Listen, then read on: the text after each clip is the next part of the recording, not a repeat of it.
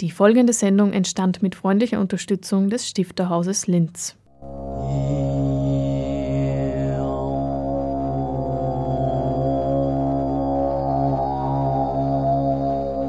Literatur im Radio.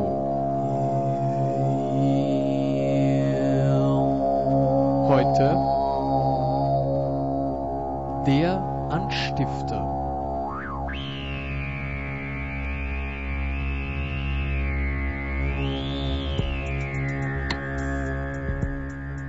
Herzlich willkommen zum Anstifter, dem auditiven Literaturmagazin.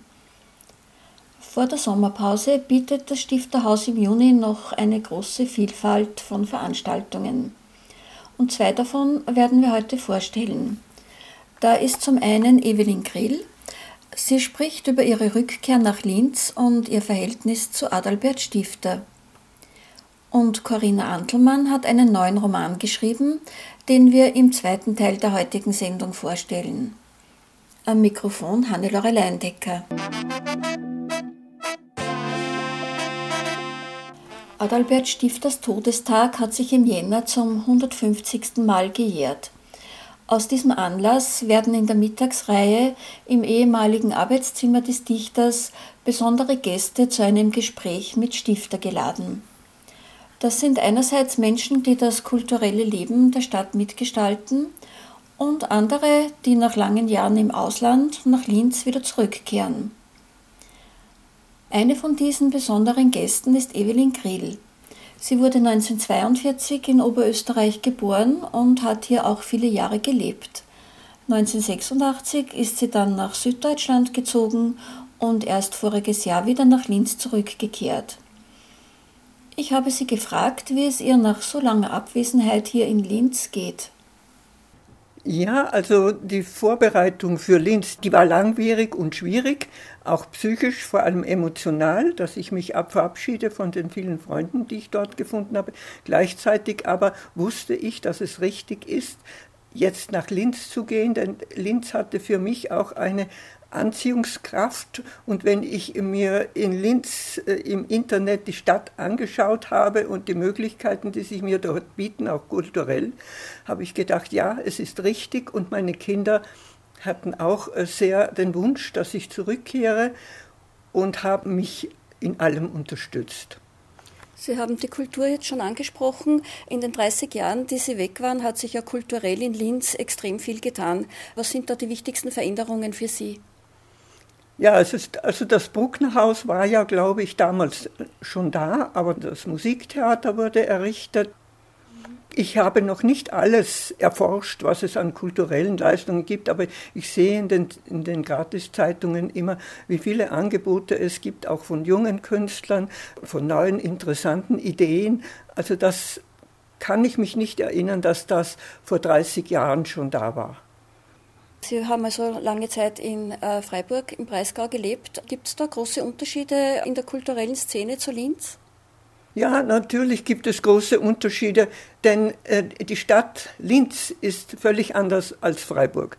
Freiburg ist eine Bürgerstadt und Linz ist eine Arbeiterstadt, eine Industriestadt. In Freiburg gibt es jetzt auch Industrie, aber grundsätzlich war es zuerst Geschäftsleben und keineswegs nur in, äh, reine Industriestadt. Und das ähm, bildet sich natürlich auch ab in der Ge Bevölkerung und wo ich gelebt habe, in, dem Umfeld, in dem ich gelebt habe, da gibt es eben auch Viertel, wo die sogenannten Bürgerlichen wohnen und dann, wo, wo die Arbeiter wohnen. Und im reinen kulturellen Bereich, was jetzt Theater und so weiter anbelangt? Ja, also da ist, äh, da ist vor allem das Musikalische sehr gut ausgestattet. Also es ist ja auch ein, ein, ein größeres Musikhaus in, in Freiburg. Da gibt es sehr viel. Es gibt auch die Musikhochschulen und es gibt ein sehr gutes Theaterprogramm und da könnte man das mit Linz vergleichen. Äh, wenn wir jetzt äh, Ihre Werke betrachten, Sie haben ja im Laufe der Jahre äh, schon viele Romane veröffentlicht und Erzählungen und Ihre Themen bewegen sich ja sehr häufig abseits der sogenannten Normalität. Wie kommen Sie jetzt zu den Ideen für Ihre Themen, für Ihre Bücher? Ich lese viel Zeitung und manchmal auch die Klatschpresse oder auch die Sensationen, die Unfälle, die Morde. Und äh, wenn mich etwas besonders berührt, dann, dann lässt mir das keine Ruhe, es arbeitet in mir. Das heißt, wenn etwas beschrieben wird, wo ein Unrecht so geschildert wird, dass es mich empört, dann muss ich darüber schreiben. Das verändert dann natürlich ziemlich das, wie, wie es in der Zeitung steht. Ich muss ja neue Figuren erfinden, aber das sind die häufigsten Anregungen für mich. Es sind auch Familienkonflikte, die ich gerne bearbeite. In der Familie passiert ja das, äh, wie man weiß, äh, das Interessanteste und das Grässlichste oft und das Erschütterndste. Ja, das sind so meine Themen, die mir im Moment einfallen. Ja, und Sie haben jetzt schon von der Entwicklung der Figuren gesprochen. Wie entwickeln Sie die Figuren? Gibt es da vielleicht hin und wieder auch reale Vorbilder?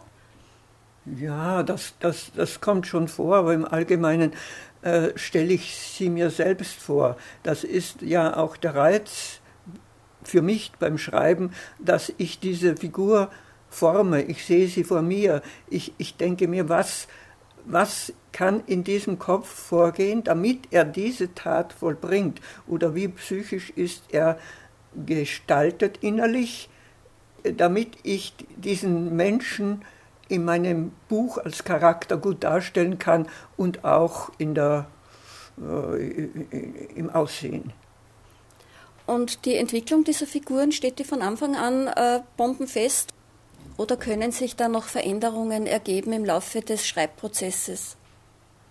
Ja, das kommt schon vor im Allgemeinen, dass sich da etwas entwickelt, dass sich äh, manchmal beim Schreibprozess draufkommt, ich will, ich will dort und dorthin mit meinen Figuren und dann merke ich, es stimmt nicht ganz, das ist jetzt nicht ganz stimmig, da muss ich etwas verändern. Steht das Ende von Anfang an fest? Ja, eigentlich schon, eigentlich schon.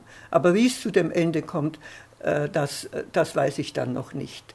Das weiß ich noch nicht, wie das Ende kommt. Das Ende muss ja so eine Überraschung sein. Äh, eine, eine Journalistin hat einmal gesagt, das Ende muss wie ein Hammer fallen. Das Ende ist ja wichtig und der Anfang ist ja wichtig, das ist ja bekannt. Der erste Satz. und wie lange denken Sie über den ersten Satz nach? Ja, da, da denke ich wohl länger nach, also nicht direkt über den ersten Satz. Ich denke über den Anfang nach und dann verändert er sich wohl einige Male, bis er mich überzeugt, dass, dass er den Leser hineinzieht wenn er, oder neugierig macht.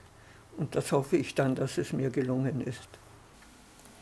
Am 21. Juni wird Evelyn Grill in der Reihe im Gespräch mit Stifter im Stifterhaus zu Gast sein und mit Regina Pinter, der Leiterin des Literaturhauses, über ihr Stifterverständnis sprechen.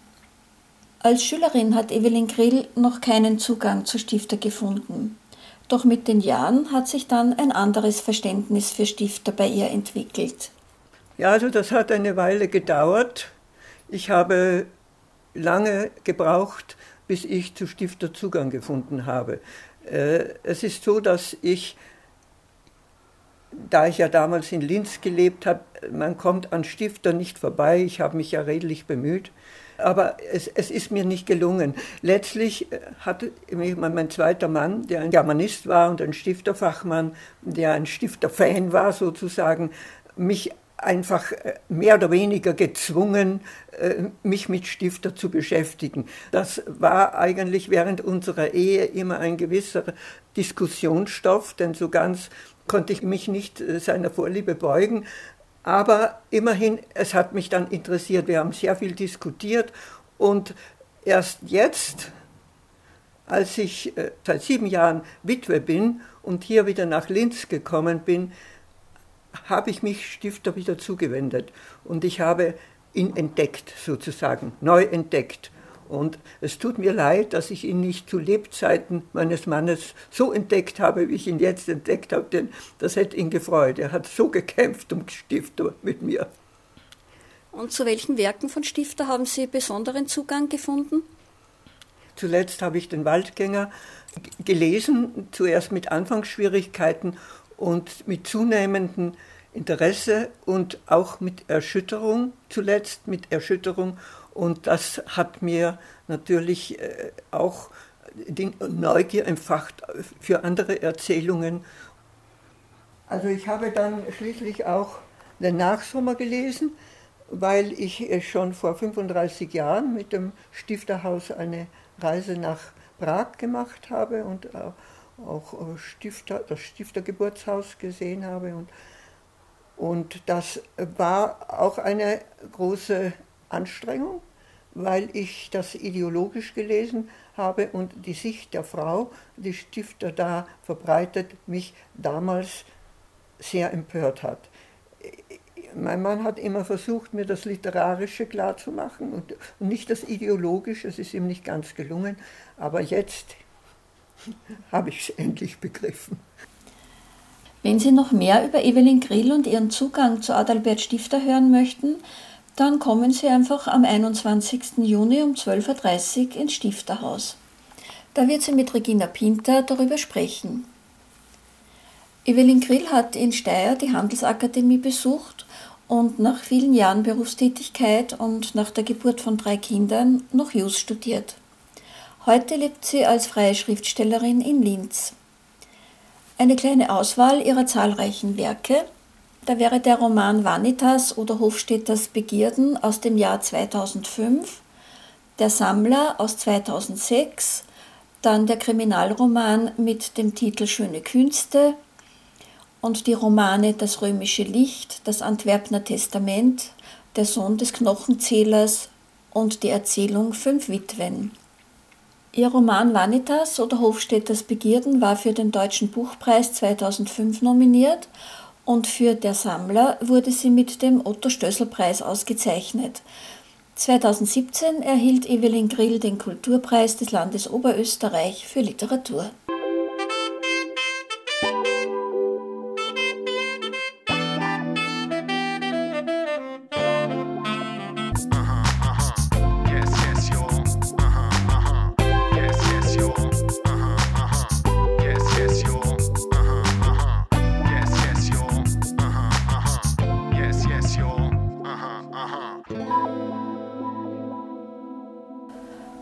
Drei Tage, drei Nächte ist der Titel des neuen Romans von Corinna Antelmann.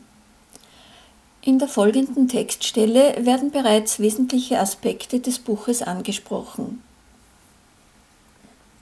Während unseres letzten Gespräches stöhnte mein Verleger über mein literarisches Vorhaben, weil er nicht verstehen konnte, warum mir nichts Besseres einfalle als ausgerechnet das Thema Offenbarung, als solche ich es ihm in aller Verkürzung beschrieb. Ich hielt dagegen, es könne ein witziger Text entstehen. Er müsse nur dementsprechend entschlüsselt und ironisch gelesen werden. Niemand dürfe sich einschüchtern lassen von meiner norddeutschen Trockenheit, die im Laufe der Zeit unbeabsichtigt zu einem Bestandteil von mir geworden ist und in anderen Zusammenhängen als jenen in Norddeutschland oftmals mit Ernst verwechselt wird. Ein witziger Text über alles und in allem, argumentierte ich.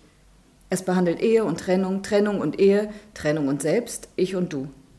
Und das muss ein Text werden, warum? fragte er, und ich sagte, alles ist Text, selbst eine Stadt ist Text. Das hatte ich erst kurz zuvor gehört von Gerhard, der in der Bibliothek in einem Artikel den Hinweis gefunden hatte, dass man Städte wie Texte lesen solle, und ich mochte die Idee und sagte, das solle man unbedingt. Zum Beispiel gehe ich jeden Tag durch Linz und lese, hier beginnt's. Den Gedanken, im Anblick des Landhauses oder des Brucknerhauses wieder und wieder den einen abgelutschten Werbeslogan zu lesen, finde ich witzig, auch wenn niemand sonst verstehen kann, was daran witzig sein sollte. Aber eben dieser Satz ist das erste gewesen, was einem österreichischen Bekannten anlässlich meines bevorstehenden Umzugs zu Linz einfiel. Und damals musste ich lachen, wenngleich mehr über den Gesichtsausdruck des Bekannten als über den Spruch, so dass sich das Lachen mit dem Text verbunden hat. Und dann bewahrheitete sich der Slogan innerhalb kürzester Zeit, weil mir Linz den Weg ebnete, erstmals herauszukommen aus meinem Kopf, in dem Teile daraus auf Papier gedruckt wurden, und so der von mir angestrebte Beweis erbracht werden konnte, dass Worte zu Fleisch werden, sobald du sie in diese Welt holst.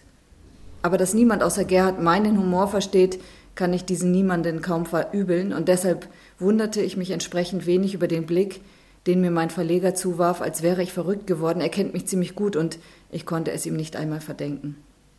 Äh, diese Textstelle zeigt eigentlich schon einige Aspekte des Buches auf. Sie spielen darin äh, mit Identitäten, mit Wirklichkeit und Fiktion. Man hat es hier schon gehört jetzt. Äh, es geht um eine Autorin aus Norddeutschland, die jetzt seit einiger Zeit in Linz lebt und was wir hier nicht gehört haben, aber was im Buch immer wieder vorkommt, sie ist mit einem Schauspieler verheiratet und da sind natürlich viele Parallelen zu Ihnen. Gleichzeitig lassen Sie aber Ihre Autorin sagen, äh, dass es ein ein Missverständnis sei, wenn man immer denke, es handle sich bei einer Ich-Erzählerin um autobiografisches. Was ist das Reizvolle für Sie, dass Sie das so gemacht haben? Na, ich habe mir in diesem Buch eigentlich erstmals erlaubt, äh, eine Autorin als Hauptfigur zu nehmen, aus genannten Gründen, von Ihnen genannten Gründen, dass ähm, die Autorin oft gleichgesetzt wird mit ihrer Figur, äh, fand ich es eben spannend, das tatsächlich auszuloten. Und natürlich gibt es autobiografische Fakten. Natürlich ist auch jedes Buch immer auch autobiografisch in dem Sinne, dass wir verarbeiten, was wir erleben. Und das Spiel mit, mit der Fiktion und Nicht-Fiktion ist hier deshalb ausgeprägter, eben weil es eine Autorin ist, weil es mir erlaubt, ihr alles in den Kopf zu legen was ich möglicherweise denke, was ich erfahre und gleichzeitig das zu thematisieren, wie geht das mit der Literatur, was heißt es zu schreiben, was heißt es gleichgesetzt zu werden. Und ich halte das bewusst offen und dennoch hat es mir natürlich Spaß gemacht, auch ganz viel zu verwursten, was mir so begegnet in meinem Autorinnenleben. Ja, also ihre Protagonistin äh, zieht sich nach einigen frustrierenden Erlebnissen äh, drei Tage und drei Nächte, das ist auch der Titel des Buches, sozusagen in ihren Kopf zurück und reflektiert über Gott und die Welt sozusagen. Und ein wesentlicher Bestandteil ist der Literaturbetrieb. Und Sie schreiben da also über die Aufregung bei sogenannten Wettlesen und wie man sich der Kritik auch aussetzt als Autorin. Wie gehen Sie damit um? Na, was, was ein zusätzlicher Aspekt des Buches schon ist, ist äh, die Position der Autorin, also bewusst auch Frau. Und ich meine, erlebt zu haben, dass es auch einen Unterschied gibt, wie wir beurteilt werden, wie mit uns umgegangen wird, im Gegensatz zu den Autoren-Kollegen. Wobei ich nicht sagen will, dass sie ähm, nicht der Kritik ausgesetzt haben und natürlich dieselben Selbstzweifel mitbringen wie möglicherweise Schriftstellerinnen. Dennoch habe ich das schon beobachtet bei Lesungen und da gibt es auch einen Passus in dem Roman, der das explizit thematisiert, dass nach der Lesung Männer zu mir kommen und äh, Vorschläge machen, wie man es vielleicht besser machen könnte. Äh, also das trifft meinen Humor. Ich finde es auf eine Art natürlich gleichzeitig witzig und frustrierend, aber das gehört vielleicht zum Weg der Autorin auch dazu, dann ein Stück weit sich damit auseinanderzusetzen und auch das mit Humor zu nehmen. Und ist das tatsächlich eine rein männliche Eigenschaft? Ähm, Sie meinen das Kritisieren? Ich glaube, das ist, also das ist jetzt natürlich eine Behauptung, die ich der Autorin in den Mund legen darf, weil sie meine fiktive Hauptfigur ist. Ich denke, dass es viel, viel weniger passiert, dass ältere Kollegen oder in meinem Alter, dass danach ähm, eine Leserin kommt und ihnen Vorschläge, Verbesserungsvorschläge macht. Das kann ich mir fast gar nicht vorstellen, dass das passieren wird. Während äh, ja, mir das schon durchaus passiert ist und ich weiß es natürlich auch von Kolleginnen, dass sie ganz anders ausgesetzt sind den Vorschlägen, wie es gehen könnte. Im Zusammenhang mit dem Literaturbetrieb und mit dem Umgang mit Verlagen schreiben Sie auch über das Problem der Authentizität, dass es also nicht immer leicht sei, als Autorin authentisch zu bleiben. Wie geht es Ihnen damit? Ja, vielleicht hat das eine mit dem anderen zu tun, also was wir eben auch, auch besprochen haben. Auf der einen Seite wird es ja in unserer Gesamtgesellschaft schon als Konzept gesehen, dass wir eine bestimmte, wie soll man das, also im Markt eine bestimmte Identität zu Markte tragen. Also da ist es ja fast von Vorteil, sage ich mal, mit bestimmten Masken aufzutreten und zu sagen, ähm, das ist das Bild, was ich von mir abgeben möchte in der Öffentlichkeit. Das widerspricht sich für mich ein bisschen mit dem Prozess des Schreibens, wo wir eigentlich dann doch sehr angebunden sind an, an uns selbst, also in dem Alleinsein und auch in den Reflexionsprozessen. Und ich eigentlich d'accord gehe mit meinen literarischen Vorbildern, sage ich jetzt mal, oder Vorgängerinnen, wo ich glaube, dass es schon einen großen Teil des Schreibens ausmacht, vielleicht auch des weiblichen Schreibens, aber auch das ist natürlich nur eine Behauptung, äh, sich selbst auch ergründen zu wollen und über diese Selbsterkenntnis, auch das ist Thema im Buch, äh, wiederum zu einer Art Verständnis des Außens zu kommen. Also vielleicht ist der Weg der Autorinnen auch eher immer von innen nach außen und deswegen glaube ich, dass dieser, dieser Aspekt der Authentizität, wenn es die denn gibt, also so eine Art Selbsterforschung fast Voraussetzung sein kann für das Schreiben. Im Zusammenhang auch mit dem Literaturbetrieb steht das Thema, dass man die Wahl hat oder auch nicht die Wahl hat, sich dem Publikumsgeschmack anzupassen oder dass auch Verlage äh, von den Autoren und Autorinnen äh, gewisse Dinge verlangen. Sie schreiben da zum Beispiel von Kinderbüchern, dass man da keine indirekte Rede verwenden solle. Genau, nicht solle. Ja, also das ist in zunehmendem Maßen so. Äh, ich hatte auch neulich ein Treffen mit einer Agentur, die das auch nochmal bestätigt hat, dass in den, in, in, den großen Verlagen, in den Chefetagen hauptsächlich auch Controller sitzen. Also das muss man schon so sehen, dass da der Markt oder was immer der Markt sein soll, bestimmt ist. Das dreht sich natürlich ein bisschen im Kreis, dass die Verlage sagen, ja, der Markt will das, die Agenturen sagen, die Verlage sagen, der Markt will das und deshalb müssen wir so und so schreiben. Ähm, andersherum gesehen könnte man auch wieder sagen, naja, wer bestimmt den Markt? Das sind ja doch wieder die Menschen und vielleicht würde der Markt reagieren, wenn was anderes auf den Markt überhaupt kommt. Aber das passiert zunehmend weniger, ist mein Eindruck.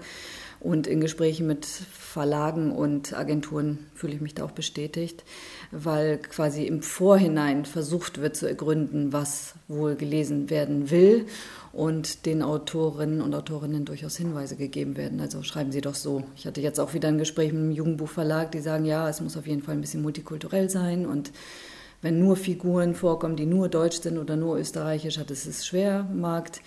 Und ja, dann bleibt es uns noch freigestellt, darauf zu reagieren oder nicht. Aber so ein Buch wie dieses zum Beispiel wurde mir gesagt, ähm, hätte vor zehn Jahren mehr Chancen gehabt und jetzt will das eigentlich keiner lesen. Deswegen bin ich froh, dass mein Verleger es letztendlich jetzt doch verlegt hat, trotz Bedenken. Mhm. Corinna Antelmann wurde 1969 in Bremen geboren und seit zwölf Jahren lebt sie in Linz beziehungsweise nun aktuell in Ottensheim. Wie heimisch fühlt sie sich inzwischen in Österreich? Ich fühle mich schon heimisch, äh, aber dennoch gibt es immer die gleichen Codes, die schwierig sind für mich, also über die ich stolpere. Oder für mich sind sie vielleicht gar nicht schwierig, aber wie soll ich sagen? Also ich merke, dass meine Umwelt manchmal anders reagiert, als ich es vielleicht gewohnt wäre in Hamburg. Und ähm, sprachlich ist es so, dass sich immer mehr Vokabular mit eingeschlichen hat, was ich selber manchmal gar nicht bewusst mehr registriere, also was mir dann auffällt, eben auch im Lektorat, ich merke, okay, das ist ja eigentlich ein österreichischer Ausdruck und der passiert mir dann so, weil er schon in meinen Sprachgebrauch mit eingewandert ist. Aber von den Mentalitätsunterschieden wird etwas bleiben. In alltäglichen Zusammenhängen merke ich eben, dass ich da manchmal auf Mauern stoße, wo ich nicht verstanden werde oder umgekehrt wahrscheinlich auch etwas nicht verstehe, was ich verstehen müsste inzwischen. Ja, da komme ich nicht ganz dahinter, hinter manche Geheimnisse. Und ist ein Unterschied zwischen dem Leben als freie Schriftstellerin in Österreich und in Norddeutschland? Äh, kann ich so vielleicht gar nicht beantworten, weil dieses, dieses ganz Freie, das habe ich mir eigentlich hier erst gewagt, den Sprung ins, ins freie Schriftstellertum. Und da glaube ich, ähm, dass es mir leichter gemacht wird in diesem Land. Ja, dass mehr Unterstützung oder so habe ich es am Anfang stark empfunden, aber da kam ich aus einer Stadt wie Hamburg, da ist natürlich noch dieses großstädtische und das ist eine Kaufmannsstadt, die jetzt eh nicht so viel Wert auf Kultur legt, sage ich mal unter der Hand, ähm, dass es hier einen höheren Stellenwert hat, so habe ich schon empfunden und empfinde es eigentlich immer noch so. Sie hörten Corinna Antelmann über ihren neuen Roman Drei Tage, drei Nächte, erschienen im Septime Verlag Wien. Corinna Antelmann schreibt Jugendbücher, zum Beispiel Der Rabe ist acht aus dem Jahr 2014 und Romane, zuletzt erschien Hinter die Zeit im Jahr 2015. Am 19. Juni um 19.30 Uhr können Sie die Autorin persönlich erleben, wenn sie aus dem neuen Buch lesen wird.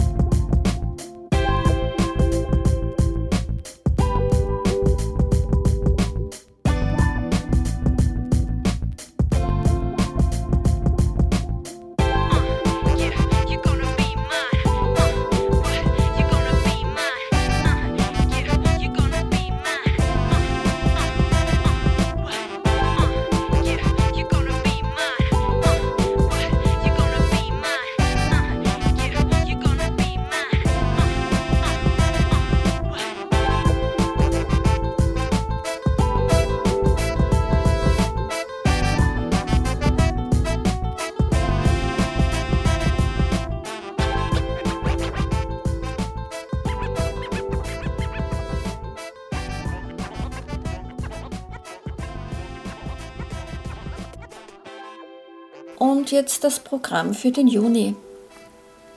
Nach wie vor können Sie zwei Ausstellungen im Stifterhaus besuchen. Da wäre Zerrissene Landschaften, Christian Tannhäuser, Karl Kraus. Diese Ausstellung ist noch bis 2. September geöffnet, täglich außer montags von 10 bis 15 Uhr. Und im Literaturcafé können Sie nach wie vor die Next Comic Ausstellung von Nadine Redlich besuchen, ebenfalls täglich außer am Montag von 10 bis 15 Uhr. Morgen am 7. Juni heißt es um 12.30 Uhr zum Mittag bei Stifter im Gespräch mit Stifter. Zu Gast bei Petra Maria Dallinger ist Markus Poschner. Der Verlag Bibliothek der Provinz präsentiert am 7. Juni um 19.30 Uhr Neuerscheinungen. Es lesen Isabella Breyer, Günter Keib, Ernst Lugmeier und Axel Ruoff. Der Verlagsleiter Richard Pils wird moderieren. Karl Markus Gauss ist am 11. Juni um 19.30 Uhr Gast im Stifterhaus mit Reden die Bibliothekarinnen von Renance. Die Moderation übernimmt Christian Schacherreiter.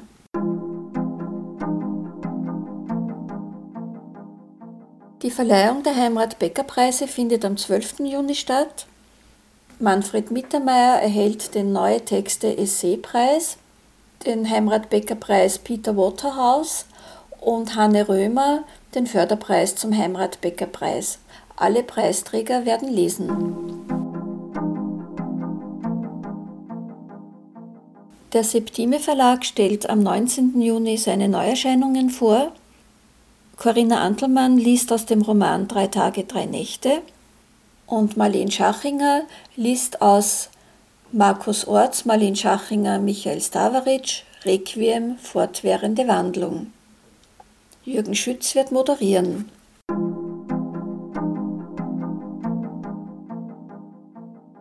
Evelyn Grill wird am 21. Juni um 12.30 Uhr mit Regina Pinter vom Stifterhaus äh, zu Gast sein beim Gespräch mit Stifter. Anschließend wird eine Chrisnockelsuppe serviert. Am 28. Juni wird 25 Jahre Stifterhaus neu gefeiert. Unter dem Motto Weiterwachsen wird Reinhard Kaiser Müllecker aus dem Manuskript Enteignung lesen. Außerdem präsentiert Alenka Mali den Film Zeit und Literatur. Die Festansprache wird Landeshauptmann Thomas Stelzer halten. Das war's auch schon wieder für heute. Genauere Informationen finden Sie wie immer auf der Homepage des Stifterhauses www.stifter-haus.at. Morgen um 8 Uhr wird die Sendung wiederholt und sie steht im Internetarchiv der Freien Radios zum Anhören und Downloaden zur Verfügung. www.fro.at/kultur. Damit gehen das Stifterhaus und der Anstifter in die Sommerpause. Wenn Sie mögen, können Sie die nächste Sendung am 5. September hören. Bis dahin verabschiedet sich Hannelore Leindecker. Genießen Sie den Sommer mit vielen interessanten Büchern. Alles Gute und auf Wiederhören.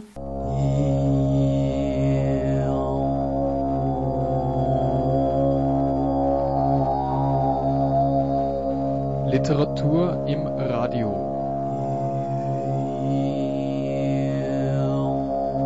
Heute der Anstifter